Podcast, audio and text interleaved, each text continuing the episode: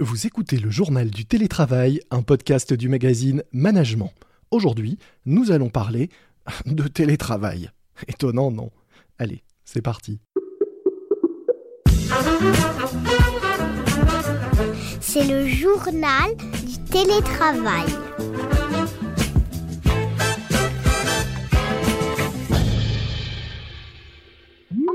Aujourd'hui, dans le journal du télétravail de management, j'accueille Yann Maël Lacher, avocat en droit du travail et du numérique, associé fondateur de Legal Brain Avocat, un cabinet qui propose ses services à distance, et cofondateur de OkDoc, un cabinet de conseil qui propose aux entreprises un programme d'accompagnement pour une mise en place réussie du télétravail. Bonjour Yann Maël. Bonjour. Alors avec euh, OkDoc, vous avez lancé euh, le site mieuxtélétravailler.fr sur lequel vous présentez votre euh, offre. En, deux mots pour commencer, pour faire simple, à, qui s'adresse-t-elle et en quoi est-ce qu'elle consiste cette offre? Notre offre, elle s'adresse d'abord aux entreprises de toute taille, mmh parce qu'aujourd'hui, on a bien vu que toutes les organisations étaient confrontées à des problématiques autour du travail et du travail à distance.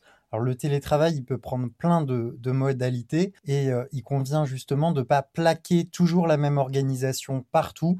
Aujourd'hui, on entend beaucoup euh, deux jours par semaine, mais je pense qu'on peut aller beaucoup plus loin et qu'on peut s'adapter aux situations rencontrées par les collaborateurs, mmh qu'on peut s'adapter aussi aux usages numériques des collaborateurs, qu'on peut aussi faire évoluer les usages de l'entreprise.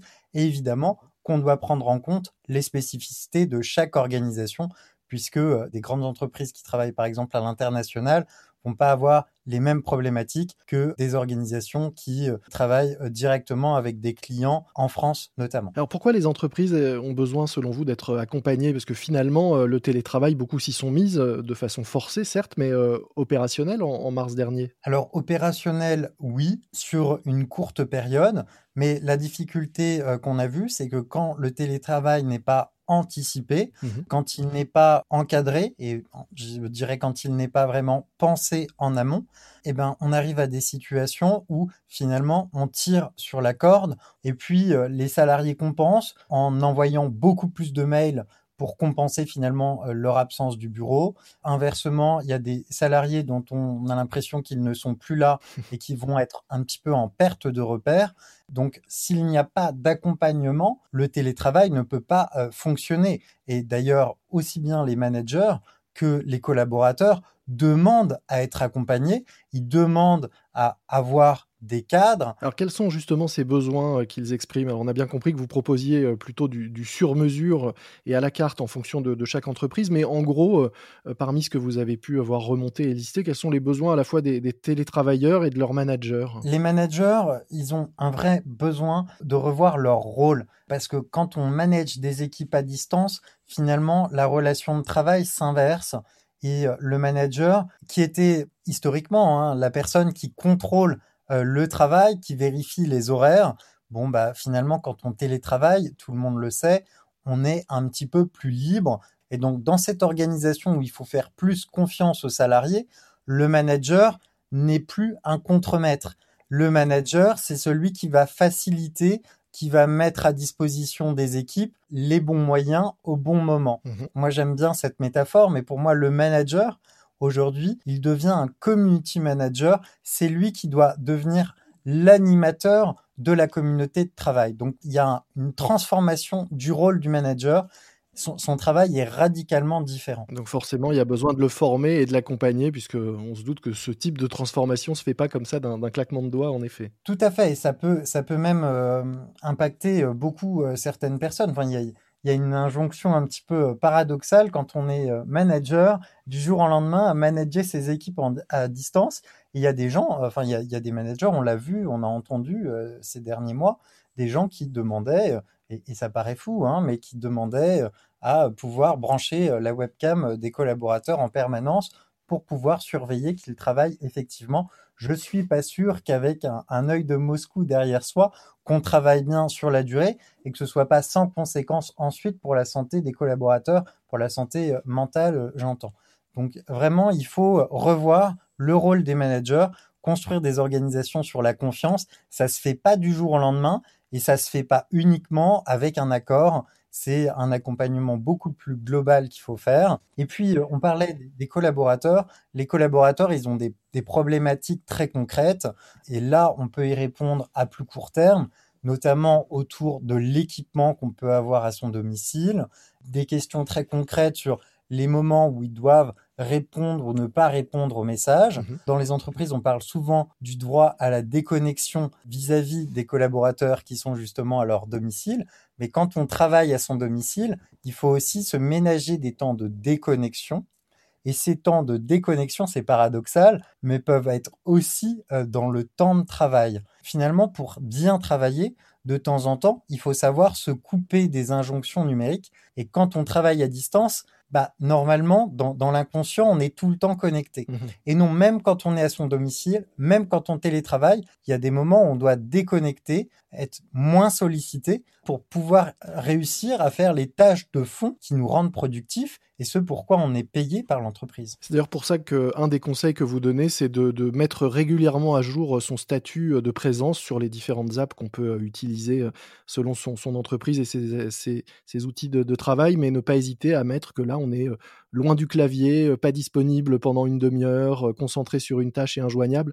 Il faut apprendre à utiliser ces outils, non pas pour être surconnecté, mais pour gérer les temps de déconnexion. Exactement. Moi, j'appelle ça la bonne connexion, et puis ça peut se, démultiplier. On a aujourd'hui beaucoup d'outils. On ne sait plus très bien quel outil sert à quoi. Il y a des outils qui peuvent permettre de prioriser l'information. Par exemple, moi, quand j'appelle quelqu'un par téléphone, c'est que j'ai une demande soit très urgente à formuler, euh, soit euh, un point qui nécessite vraiment un échange immédiat. Mmh euh, de la même façon, un mail, pour moi, n'attend pas une réponse immédiate.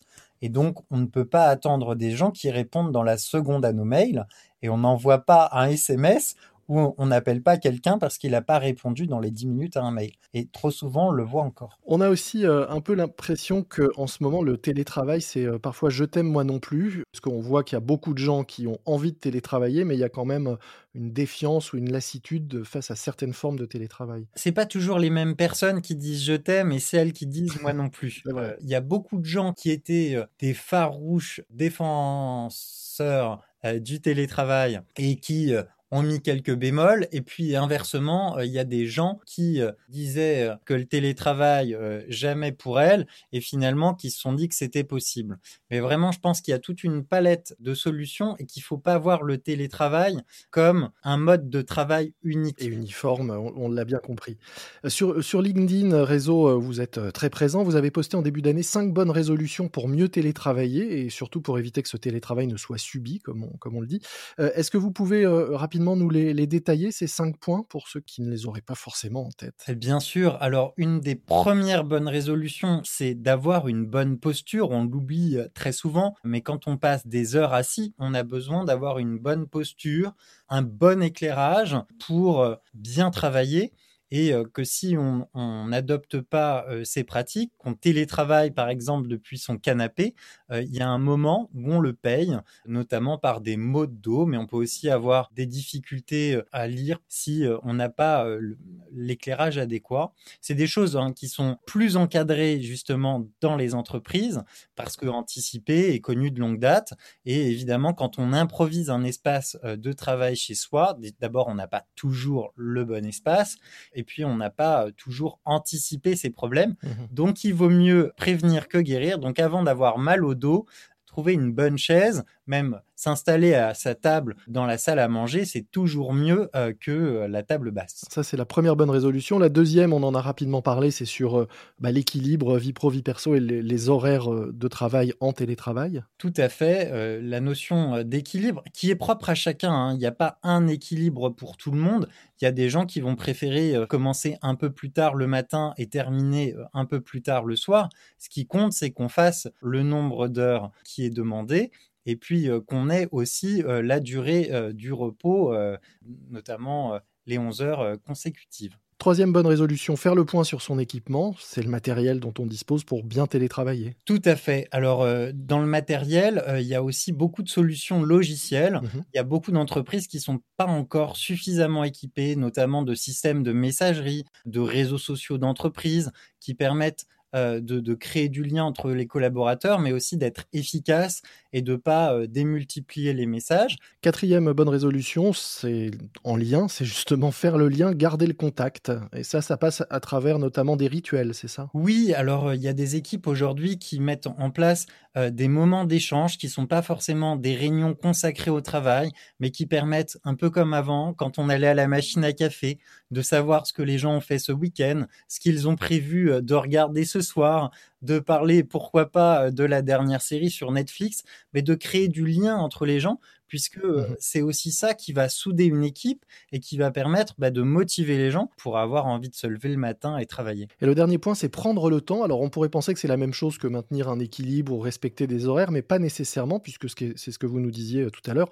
Prendre le temps, ça veut dire aussi s'accorder des pauses, y compris dans la période euh, de travail. Tout à fait. Quand on est dans une entreprise, on passe d'une salle de réunion à une autre, on croise des gens, on discute, on marche. Et ça, ces actions-là, elles sont très importantes pour la santé mentale, mais elles sont aussi très importantes euh, pour la santé physique. Donc, quand on est à son domicile, eh ben, on n'hésite pas à faire quelques pas, à aller chercher un café entre deux réunions, et puis peut-être prévoir aussi des temps de latence. C'est pas parce que euh, le bureau ne change pas de place que nous, on n'a pas le droit euh, d'avoir quelques minutes de pause aussi à la maison ces quelques minutes, mais qui vont nous permettre d'être finalement plus efficaces tout au long de la journée. Petite question euh, annexe euh, qui peut sembler anecdotique mais qui m'a intrigué puisque c'est quelque chose dont je n'avais pas entendu forcément parler. Vous parlez euh, dans un des, posts que vous avez publié sur, sur le site des réunions Zoom et de la fatigue qu'elles peuvent provoquer justement de ces visioconférences et vous conseillez vous non pas de ne pas allumer la caméra ou de l'allumer tout le temps mais de l'allumer plutôt au début et à la fin et de la couper entre deux. Est-ce que vous pouvez nous expliquer pourquoi? Évidemment la personne qui s'exprime on aime bien la voir et c'est important que cette personne elle soit visible. sauf si on aime beaucoup euh, la radio. Ou les podcasts.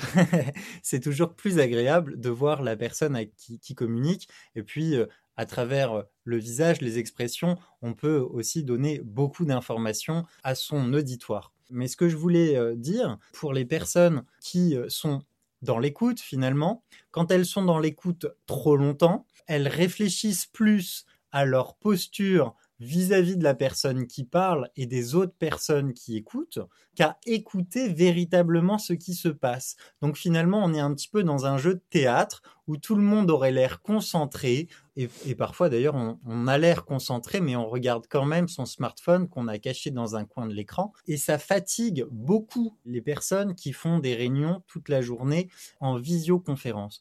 Donc en visioconférence, au tout début, l'idéal, tout le monde se présente, tout le monde dit bonjour. À la fin de la réunion, tout le monde rallume sa caméra pour se dire au revoir. Mais pendant la réunion, uniquement ceux qui parlent allument euh, leur caméra. Donc c'est euh, un peu mieux pour la consommation euh, de bande passante et d'énergie. Eh ben voilà, un conseil qu'on peut retenir euh, parmi tous ces nombreux conseils. Pour ceux qui euh, voudraient en savoir plus, je les invite évidemment à aller consulter le site mieux-télétravailler.fr dont nous mettrons le lien dans les notes de cet épisode. Merci beaucoup Yann Maël Larère. Je rappelle que vous êtes avocat en droit du travail et spécialiste du numérique et que via le cabinet de conseil OKDoc que vous avez cofondé, vous proposez actuellement aux entreprises un programme d'accompagnement pour une mise en place réussie du télétravail avec donc ces conseils et beaucoup d'autres euh, à la carte, on l'a bien compris. Merci beaucoup euh, pour, euh, pour ce temps d'échange et puis j'espère quand même que on arrivera à des moments plus conviviaux physiques cette année. On se retrouvera tous pour un café avec ceux qui nous suivent depuis le, le début du premier confinement. Il faudra prévoir une grande salle. Merci beaucoup. À bientôt, au revoir. C'est la fin de ce podcast. Retrouvez-nous sur l'ensemble des applications d'écoute, des applications sur lesquelles vous pouvez également nous noter, de préférence en nous donnant 5 étoiles, mais vous pouvez surtout vous abonner. Vous serez ainsi sûr d'être averti à la sortie de chaque nouvel épisode et vous n'en manquerez ainsi aucun. Ces applications, Apple Podcast, Castbox, mais aussi Spotify, Deezer ou Audio Now, A-U-D-I-O-N-O-W, la nouvelle application d'écoute de podcast lancée par le groupe Prisma Media, éditeur de management, et le groupe RTL M6. Audio Now à télécharger dès maintenant sur vos téléphones. Moi je vous dis à très vite, d'ici là soyez prudents, respectez les consignes, les gestes barrières, portez-vous bien et bon télétravail à tous. C'est le journal du télétravail.